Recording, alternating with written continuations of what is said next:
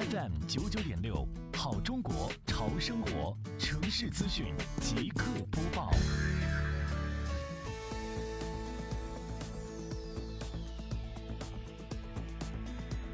近日，结合美丽杭州创建暨迎亚运城市环境大整治、城市面貌大提升长效管理工作，